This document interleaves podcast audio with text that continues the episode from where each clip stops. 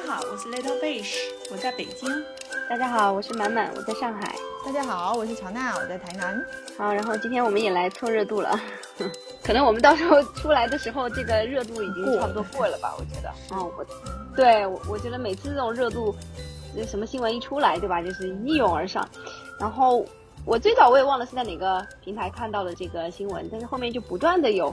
更多的相关推送，所以我就去 B 站上面看了一下这个视频。然后那当然，它一开始的这个关键词就是啊，毕业五年。存款五千，嗯，说实在话，我我第一次看到这个标题的时候，我完全不知道它的点在什么地方，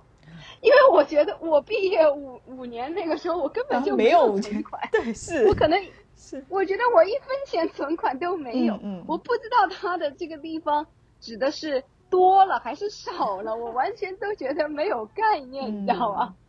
然后后面后面去看了这个视频，我才知道哦，原来这个是属于特别少的一种情况。然后我在想说，好吧，这个 似乎有一点呃，这个跟时代脱节。但是但是也真的是让我就是感受到了现在年轻人的这种这种身上担负的压力哈，以及他们这个目前这个就业就业局势的严峻。说真的，嗯。嗯，对我第一眼的反应跟你完全不一样。我瞄一眼，我以为是毕业五年那个存存什么五千万，二幺幺毕业五年存款五千万，我看是不是又是知乎的吹逼文？我也是觉得工作五年应该是没有存款的吧？我就觉得哇，存了五五千还不错的呀。不过是因为我们那个时候毕业，其实没有存到五千块很正常。但是我觉得现在的。毕竟他们月薪都已经比我们那个时候高很多了。我刚出来工作，第一份工作第一个月的薪资才一千多块，在成都，哪可能存得到五千块？你还有房租对吧？还吃饭、交通什么的。是呀，我那个时候在北京北漂的时候，就是典型的呀，第一份工作两千多呀。对，像在北京哎，两千多算个啥呀？根根本就只能住在那种。就是就是城乡结合部啊，然后每天坐两个小时的公交车，而且是没有空调的公交车，我到现在都记得那个那种冻脚，冬天的那个冻脚是怎么样的，这个这个刻骨铭心，真的是，确实可能也是时代 时代的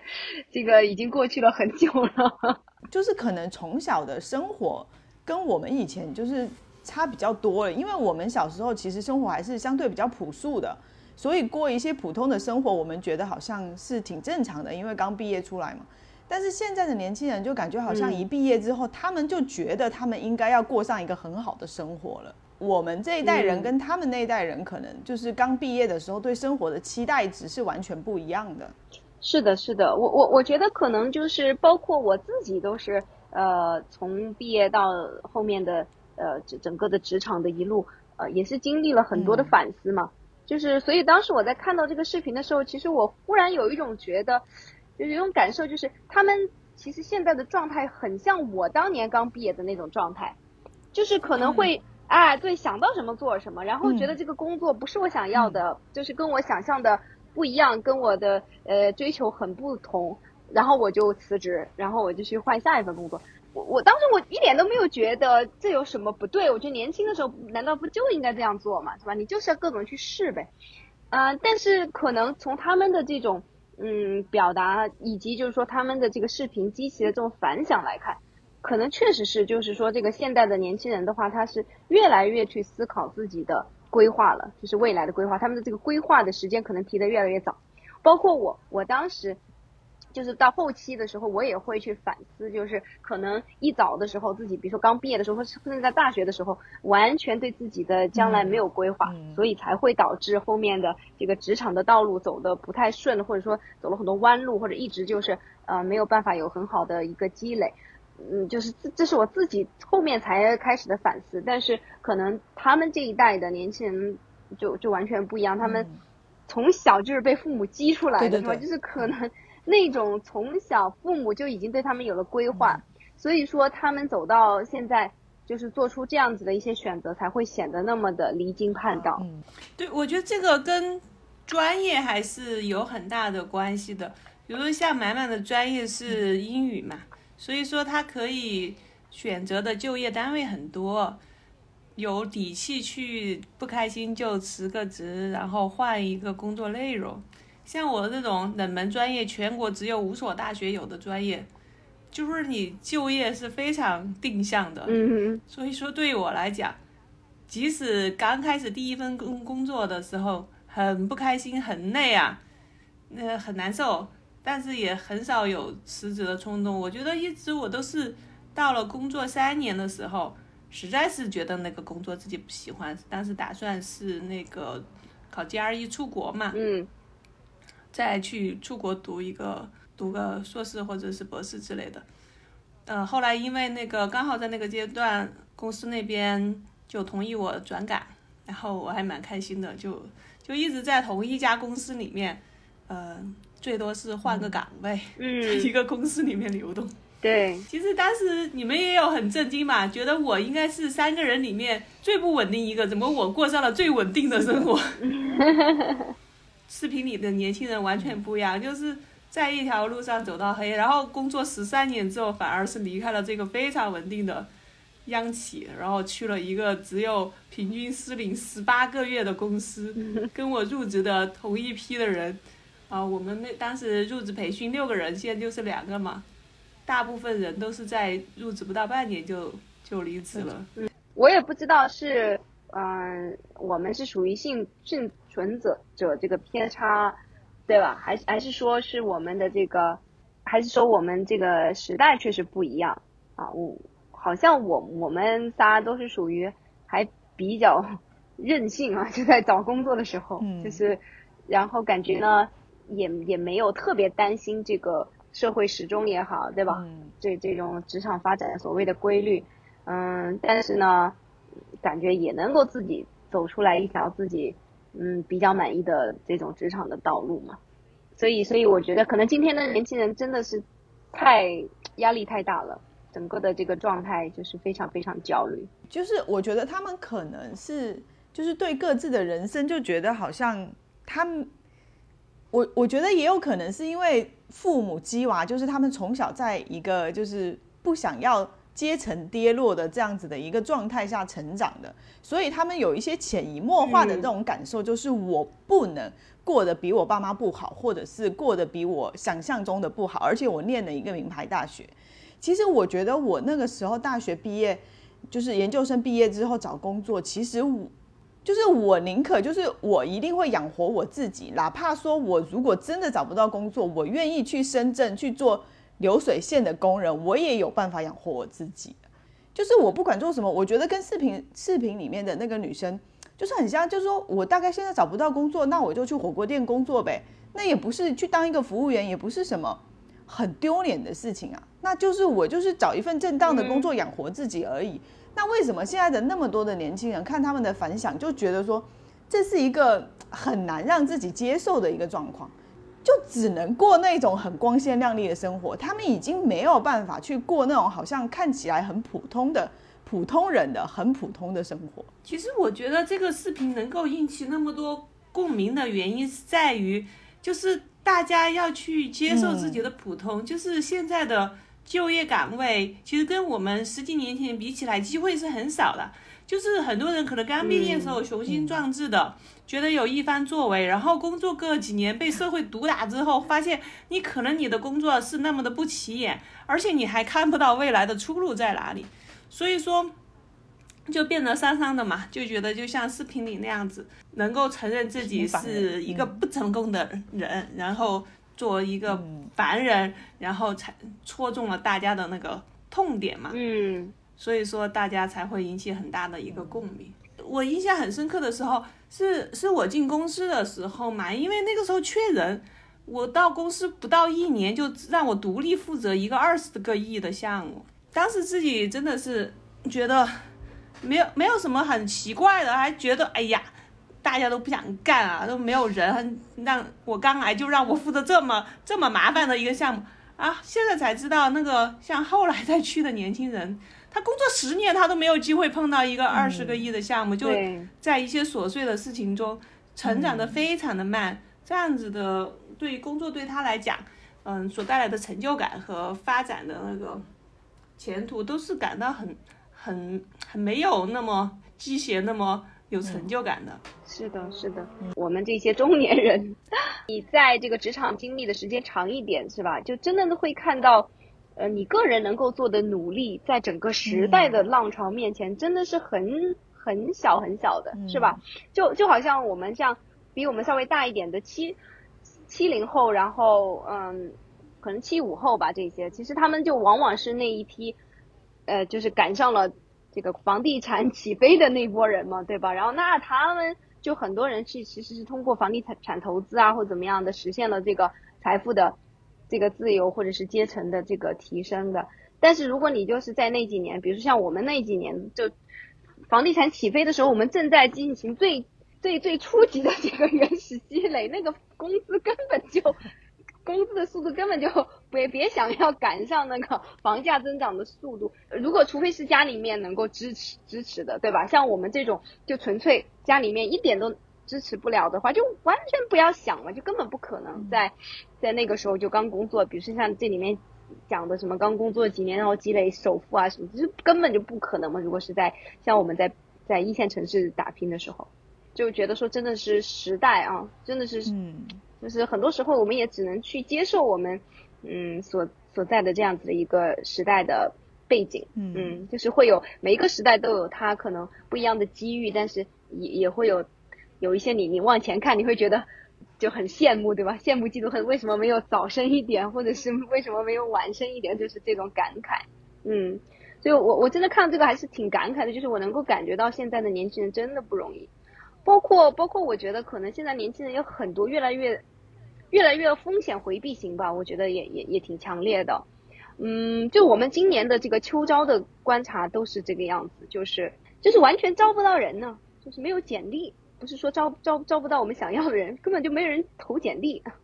就可能是嗯，很大部分的年轻人现在就是就是有可能是说觉得不看好我们这个行业，或者就是整个的不看好。嗯，普通民企嘛，除了那种互联网大厂，对吧？大家可能就想的就是考公、考编，就是这些会，嗯，非常非常主流。对，就真的就会觉得跟以前几年比起来的话，就会有一个呃巨大的变化一样的，就是就是简历都收不到了，到这种，哈哈，不知道不知道是不是什么双减，不知道是不是也是有这个影响？大家觉得可能我们这个行业。呃是是被打压的行业，我我觉得应该没有什么希望。嗯，像我前司嘛，像我前司是一个老牌的央企，它的收入其实最开始我毕业的时候还算是高的，但是因为后来那个互联网金融这些涨薪涨得特别快嘛，在我们这种传统行业几乎不怎么涨薪的传传统行业，逐渐就会觉得那个跟同学比起来的收入就越来越不像样子。所以说，在我。快要离开快公司，就是我工作十年左右吧。然后我前师他是几乎连我我原来母校的学生学生都已经招不到了。就这两年，就我离开之后这两年吧。然后那个一方面是进行了加薪，这个工作的稳定性现在也能招到好大学的，是呀，好大学的学生了。我觉得现在应该你国企应该是非常抢手的，大家现在都是一个求稳嘛。我觉得另外一个可以可以讨论的一个点就是说，这种关于职业规划嘛，对吧？其实我就感觉他们他们他们俩都非常像我我们仨的这种个性，吧？就是比较比较随性而为的，嗯。但但实际上真的就会感觉好像是说，从我们现实的经历来看，也确实是，如果频繁的换工作，或者是去追求自己理想中的那样一个工作的话。可能是必然会失望的，就是所有的工作可能都是不完美的吧。对呀，真真的就是不会有任何一个工作会会带给你这个理想中的那种纯粹的满足感。嗯，所以还是找到一个找到一个平衡，对，就差不多了。像像我自己，我觉得还算是仔细想想，我这个工作还是会有很多呃让我比较满意的地方啊，就是成就感呢各方面的。但是它也有很多。呃，会让人很痛苦的地方，就是越来越觉得，就是可能人就是人老了，越来越现实了，就是会知道这种东西有有舍有得，太难什么都兼顾了。嗯，像我就是典型的例子嘛，就是原来在国企的时候，没有，特别是到后来没有那么忙，也能够那个所谓的 工作家庭平衡，嗯，能够有时间去教育孩子。对，然后，但是在十工作十几年之后，因为没有之前没有工作规划，就对这个晋升一点都不感兴趣，是对对内容比较感兴趣。可能就我们一会儿考讨论的问题是在技术还是管理的问题，对管理一点都不感兴趣，嗯然后就想学技术嘛。然后当时甚至主动的从管理岗要去技术岗，然后领导说技术慢的要死，你十年都出不来。然后我说我就要十年磨一剑，真的是那种天真的想法。等过了十年之后，你就过了三十五岁了，然后就到了三十五岁线下，你没有在在三十五岁之前进入管理层，接下来的就就不太能够在管理这条岗位上再再走得很好嘛。嗯这个技术还是很奇怪的，就是呃，像我前司，他也是一个，它是一个设计公司嘛，嗯所以说它它所谓的技术就是做设计。其实设计这个本身来讲，它是有一定技术含量的，因为你要搞懂这个工艺呀、那些是吧？嗯这个东西你可以很懂的去做，你你也可以不是很懂的去抄，你反正是做做设计图纸嘛。嗯所以说在那个重管理之后，就会觉得这些做技术的人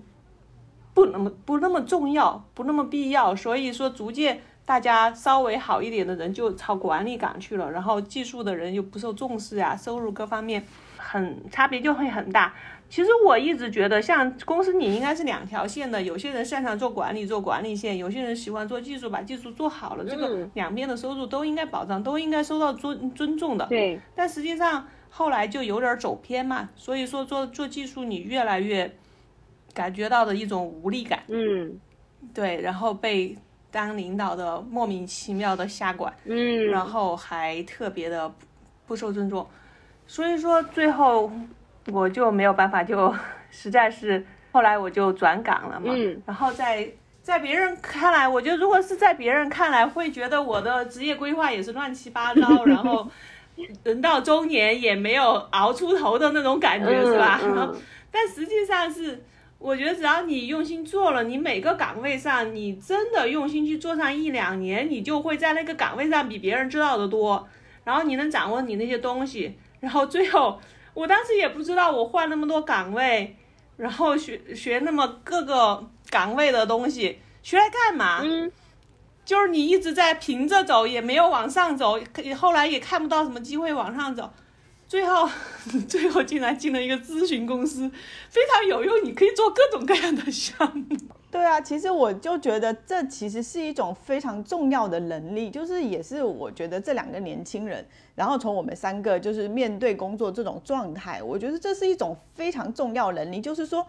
因为他们其实也是因为对工作的要求就是比较理想，不想要去服从一些就是比如说商业化，就觉得太商业化了，然后他们想要去就是比较理想的工作的那种状态。所以他们选择了要辞职，嗯选择了要换工作。那既然我们面对自己的内心，想要去做这样的选择，那我们就接受我们自己的状态。就是我们不能说眼睛看着就觉得说我应该要怎么样，但是我实际的行动又是另外一个。然后当我自己做了选择之后，然后我又嗯无法接受自己，我觉得这种就是特别不好的一种状态。我觉得那两个年轻人就是坦然的面对我自己的，我对我自己人生的要求是这样，所以我做了这样的选择，然后那我也坦然的接受，再去看看有没有别的机会。我觉得人生就是这样子啊，展现的就是一个试错的过程嘛。嗯嗯嗯但其实年轻的时候确实是呃很有必要有试错的。嗯就是说这个关于这个试错的问题，我我真的也是感觉就就是说现在的孩子越来越不被允许犯错了，嗯就是从小就是这样。我我现在教的孩子，我就觉得挺明显的。想一想，这样子的教育其实蛮可怕的。就是我们希望孩子的每一步都走对嘛，嗯生怕错过了，因为一旦错过，别人就就赶超你了，对吧？然后你就可能你就永远掉队了，或者怎么样的，就是，嗯，所以现在包括我最近有教过一些好学生，某一个既定的一个一个呃路线，一个既定的目标，然后，嗯，你看他一旦出现这种挫折，其实他是不知道怎么去应对的，所以他的很多的办法就是就是去去去掩饰这个东西，对，就尽可能去掩饰，啊，而而不是说去面对问题，然后解决问题。真的，我觉得一个人能够去，嗯，就面对自己，我确实是需要很大的勇气。嗯啊，就是所以，所以我觉得这两个女孩可能是真的是从这个方面，就是给大家展展现了这种就是这种勇气，就是承认自己目前的状况还不尽如人意，嗯。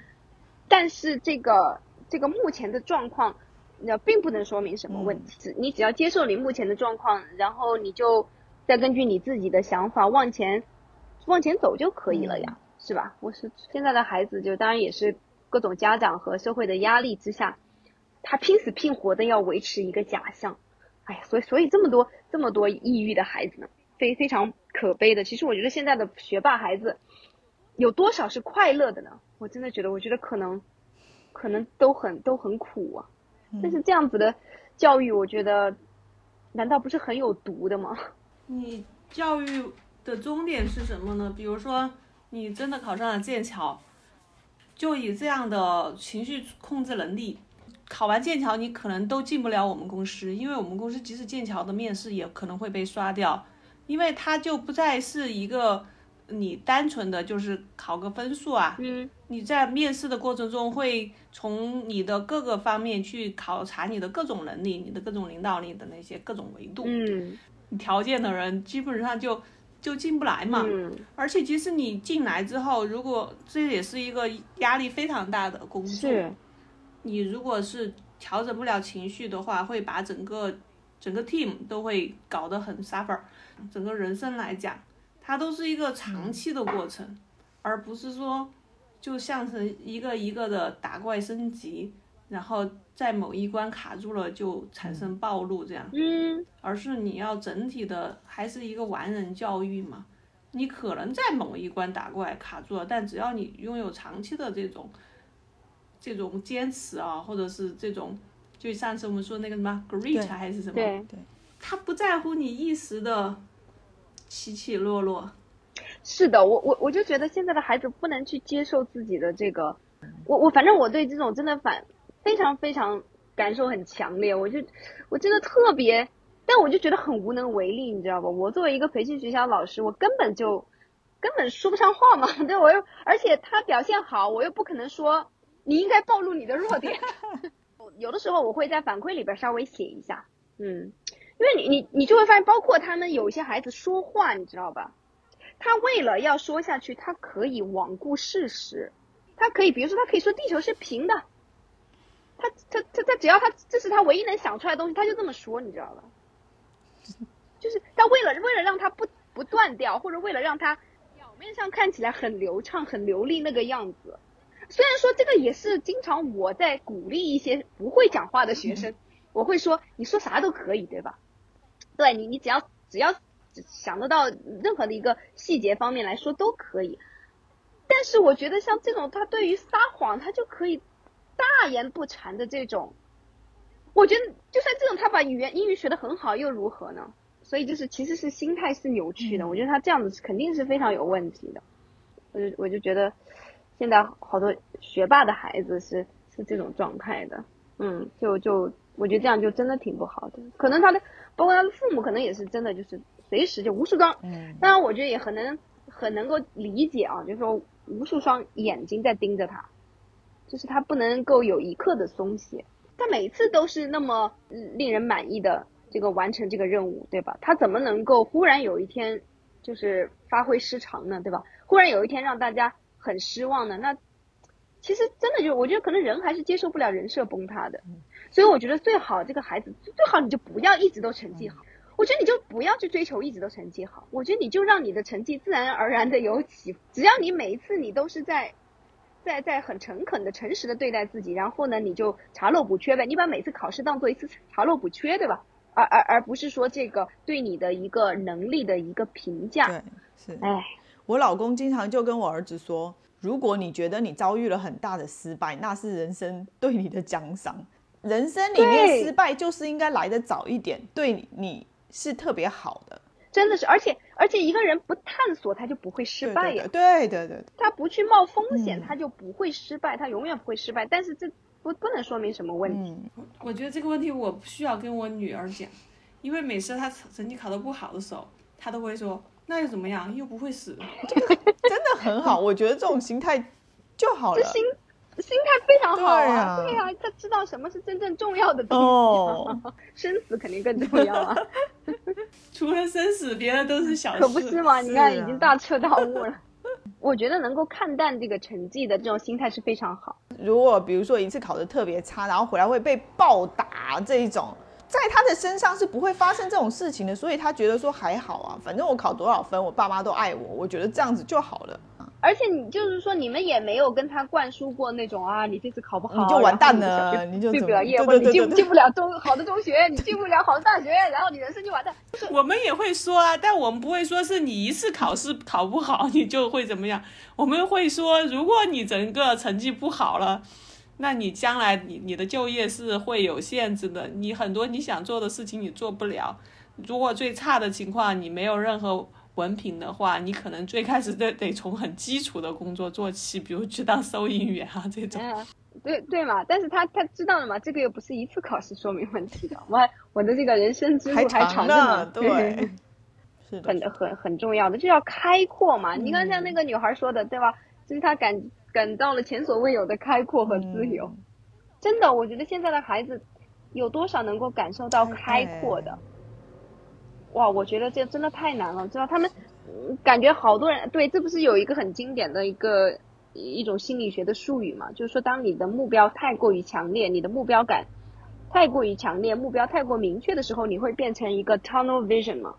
就你是一个隧道的这种。就是很窄的，其实你根本就是完全没有那种开阔感，没有那种自由感，其实这会严重的影响你的创造力嘛，对，而且你的灵活性、你的适应性这些全部都会受影响。但是我们这个世界实在是太多变化了，对吧？太多不可测的东西，所以真的，我觉得一个小孩子，我真真的现在我越来越觉得什么，你这学习培训班这都不重要，真的是要培养他的那个强大的精神力量是最重要的，就是要看得开。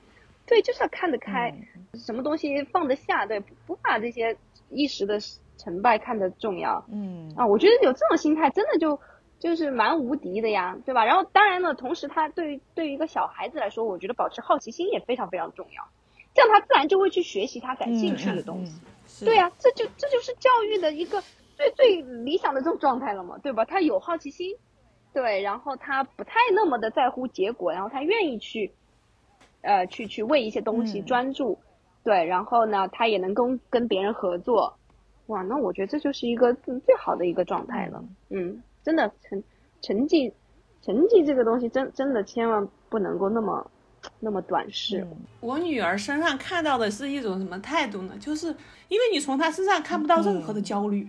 这是我们现在成年人 极度缺乏的。其实我们经常说。孩给孩子的教育，你自己本身就很焦虑，然后你还要让你的孩子优秀，然后孩子在你身上体会到的都是焦虑感，你让他怎么优秀？但我相反，我天天从我孩子身上体会不到一点焦虑，就整个人是非常很放松，你就会觉得他的人生将来会很幸福，不管遇到什么事，他都会很看得开。就是就是，我觉得这个我我们那个时候毕业那个时候，虽然说也是。其实我我觉得像这个大学生找不到工作啊，是啊每每一年都会都有这样子的也一一种讨论的，就是其实当我们刚毕业的那段时间，也是一直在不断的讲大学学历如何贬值的嘛，因为我们那个那个时候也是刚刚扩招，刚开始扩招嘛，对不对？我们那些年对刚开始对也是天天都在听到这种声音啊，然后怎么样一个大学生的学历其实也不能怎么样怎么样，但是。呃，确实可能我们当时面临的情况跟现在的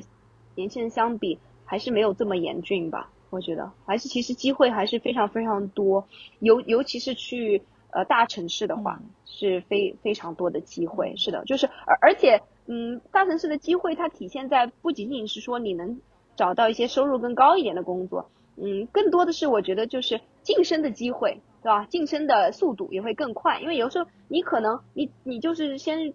做了一个很入门的，嗯，很很一般的收入一般的工作，但是你如果努力啊，这个找机会，那么你其实爬升的速度啊，这个收入翻倍的速度，这些都会比较快嘛。好像这些年真的是对于，尤其是你像疫情三年，真的是我觉得冲击太大了，那么多产业都在裁人，然后那么多公司都倒闭了，户你看像本来本来培训行业是吸收就业的一个大户的，啪也被砍掉，所以所以然后大家呢也肯定又是都集中去考研考编这些，嗯，就一门心思的要求稳定嘛。就有有一点恶性循环，我觉得，嗯，就像刚才，就像那个，呃，像他们两个叫好像弯弯和超超，呃，我忘了是哪一个。然后那个女孩她是呃中传硕士，然后她不是兼职去火锅店的嘛，嗯，其实我觉得它里面讲的也非常的现实，就是一方面我们当然可以，像我们我觉得，不管是嗯，就像我们仨在毕业的那个时候，其实都有这种心态嘛，就是并不会觉得啊什么工作是。beneath us，然后就是就一定我们就是不能去干啊，一定是比较低端的工作，我们都没有这种心态，就是大家会觉得说，嗯，只要呃我们有这个心气儿，对吧？你肯定不至于一辈子被困在那里。呃，但但是实际上像像这个这视频里面这个女孩的经历，已经就很很就已经向我们显示了一个很很残忍的一个现实嘛。包括也是之前有一本书，我记得还是一本畅销书。也是有专门讲这个的嘛，就是说，呃，他就是讲的这种阶层固化的问题，就是有一些这种嗯特别底层的工作，真的是会让你身心俱疲嘛。就是你如果真的长期做这种工作的话，你你你真的很有可能就长期困在这个底层了，因因为你你之前想的那些美好的什么我干半天，然后后半天我学习，嗯，这个然后考学，然后我改改变命运，很有可能实现不了，因为你的那个。那个工作就为了支撑你的生活，呃，其实你需要你付出的时间和精力会非常的大，嗯，你根本就是那个包括情绪价值可能也要付出非常多，所以你到到后面的话，你根本没有办法再说我在用空余的时间来做一些提升自己的事情。就之之前我是我是记得有一个社会学家，他专门写了一篇写了本书嘛，你记得那本书叫什么名字吗？他就是。相当于是卧底，对吧？卧卧也不算卧底吧，就是他就是去尝试了一下这种底层的生活。他就说，是不是？其实他是相当于是对我们的之前的一些鸡汤也好，或者一些嗯鼓鼓励的这种呃这种叙事的一种反对嘛。他认为不是说你你这个人只要你嗯有这样子一个意愿，有这样子一个意志力，你就能够一定能够克服你自己的阶层。所以他其实是用自己的亲身经历来证明了他是一个。受过良好教育，而且呃非常有意志力的这么自律性的一个人，但是当他真的去被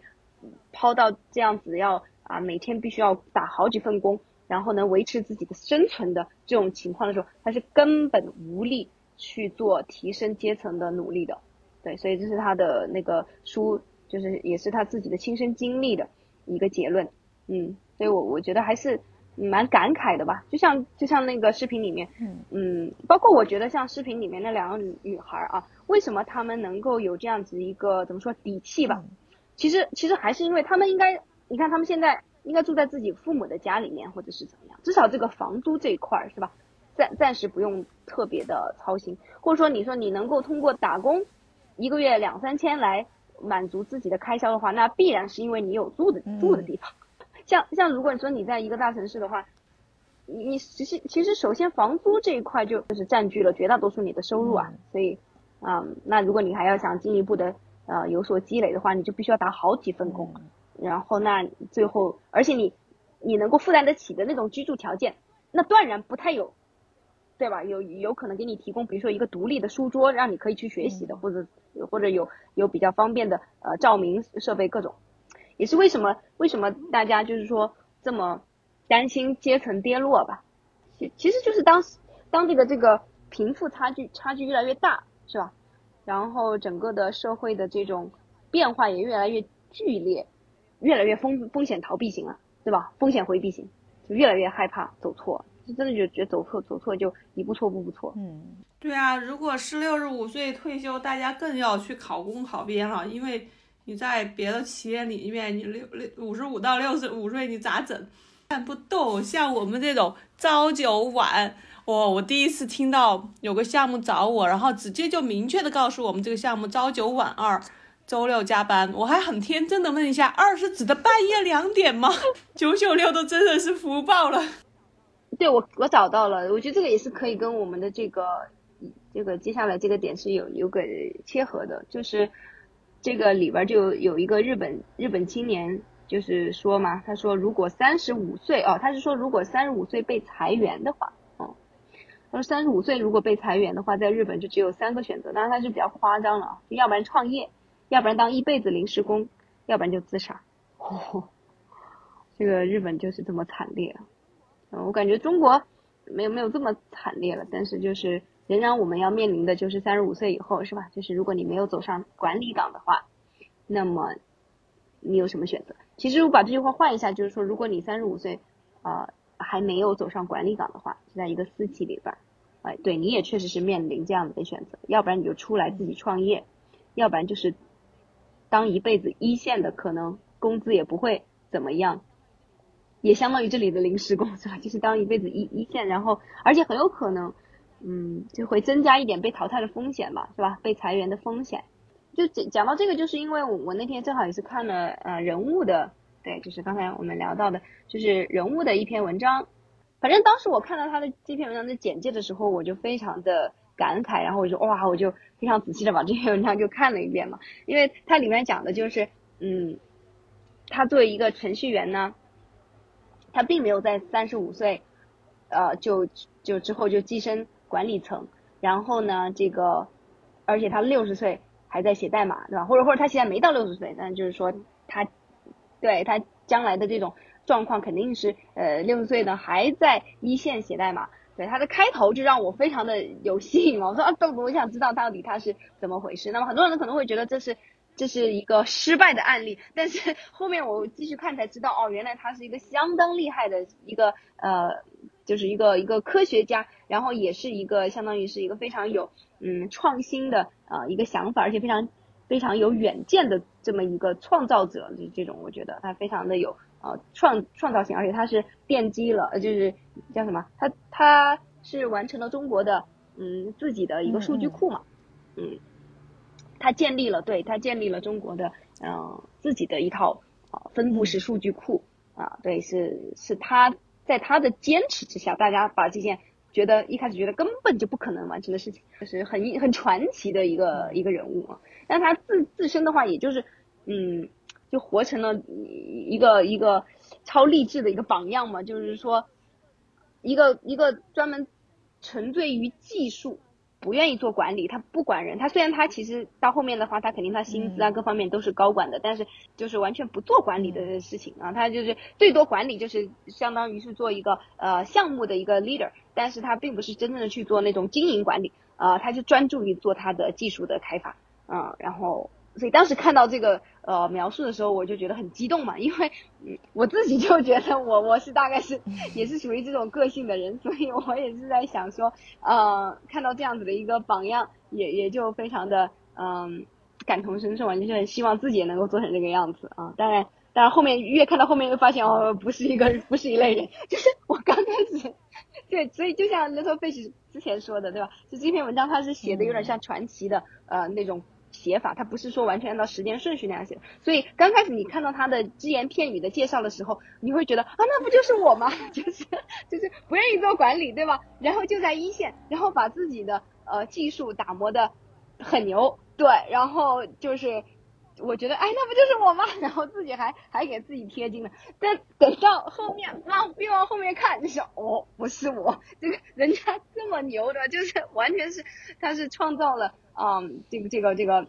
全新的一个一个一个一个产品啊，全新的一种思路，而且他就真的是科学家的那种，然后就是哪跟我这种不愿意做管理的一个呃一线员工，就仅仅是这样子一种心态的员工可以相比的呢？可以相提并论的呢？对，就是因为因为我是呃互联网技术背景的。所以其实我对他做的工作是特别有感受的，因为我们以前的公司在数据库方面真的那个 Oracle 真的要让你付太多太多的钱了，而且随着你你公司的规模，然后你需要储存，然后需要一直读取的那个数据量越来越大的时候，那个基本上人民币是以百万起算的呢。所以，对于一个普通的中小企业的互联网公司，我觉得要去付那个钱真的是非常非常困难的。我所以当时我看到这篇文章的时候，其实我是对他的工作蛮敬佩的。我觉得这件事情是真的非常值得做的。不管是从阿里巴巴这个公司的发展来看，我觉得甚至是对于一个国家的战略，其实都非常重要的。嗯，非常有意义。对呀，对呀，就是这个。呃，对，其实我觉得我们应该先先要说一下这个文章。这个这个文章呢是人物的一篇专访，然后讲的是中国的独立的这个数据库分叫什什么分布式数数据库啊，它起的名字叫 Ocean Base，然后的创始人。叫杨振坤的故事，这个事例给我的感受，其实我觉得太特例了。就是你没有很少会有人把自己活得这么的纯粹，或者是活得这么的极致。就是我真的就是想要去做一件这样子的事，然后我是有计划的，我是有想法的，然后我就是拼命的想要去把它完成。我觉得太少人。有有有这种精神的，是的，所以所以我们是是是，所以所以我就真的现在把这两个点合起来的话，就是我我觉得我完全能够共情，就是视频里面这个弯弯和超超，或者是几十年 几十年前的十十十多年前的我吧，十十多年前的我，然后就是当时的那种。我们梦想中的那个职业，其实职或者职业的路径，就有点像是这一位这个嗯呃杨振坤，这个这个程序员或者他这位科学家，他的这种人生的境遇或者这个职职业的这样一个路径，其实我们真的是梦想的就是这种情况，就是做一件你自己非常热爱的事情，然后很纯粹的就去做这件事情，然后呢交出一份。非常满意的答卷，对吧？然后你整，而且这个事情可能还一直都没有完，所以你可以一直干到退休，对吧？干到六十岁，干到六十五岁，对吧？那么你都可以沉浸在这其中，而不是到后面就越来越只能做一些边缘化的，或者做一些其其实是是浪费时间的工作，是吧？就是这这种真的是我们可能理想中的一种状况，但是就像我们刚才讲的，遗憾的是就是。这个太特例了，可能真的太太少太少了，就太少人有这样子的一个天时地利人和，而且他也确实嘛，像他这里面也讲到他曾经遭受的一个质疑，就遭受的一些质疑嘛，所以就是说他能够走到这一步，呃，跟他自己的努力，跟他自己的这种个性、这种坚持和他的智慧和他的理想，这些都是不可分的。不过真的也是不能不能不看到，就是背后的一些。嗯，就是时代的机遇，还有对吧？他的各种，所以各种偶然的因素，所以有有的时候真的就是嗯，不得已啊，就觉得很真的很难。但是我觉得这个是一个成功的故事嘛，所以它可能是一个非常非常啊特例的一个嗯，但实际上某种意义上说，我我有时候我也我也是会有这种，反正我的价值观的话，我我是这样子的，我觉得就是。如果你真的是嗯做一件你特别热爱的事情，然后哪怕失败了，我觉得也也不后悔呀，是吧？我觉得就尤其是你如果是做这种创创造性的东西，嗯，你有一个非常明确的想法，然后你一定要想要去呃去试呃尝试一下，是吧？那么你去尝试了，然后就算是错，就是发现是走不通的，是错的，但其实你你你的这个失败也是非常有价值的，嗯，对，可能对你个体来说这是一种。嗯，很很遗憾的是一个悲剧，但是其实对于整个这个技术的发展，对吧？它它其实是 很重要的一步。那你又去排排除了一个不可能实现的一个一个方向，所以我觉得仍然是，只是我们的叙事里面，我们我们不会去歌颂这样的人。但我我真的觉得，嗯，其实我我我记得好像我不知道有一位最近好像有个电影是专门讲这个，呃，和呃国国国外有讲这种的电影，就是专门聚焦于一个。聚焦于一个失败者，对，就聚焦于一个失败者，然后讲述他的故事。你会觉得，就当当一个人非常醉心于自己热爱的事情，然后然后然后彻头彻尾的失败的时候，其实你能够从中看到这种人的尊严嘛，对吧？对的，真的是这样。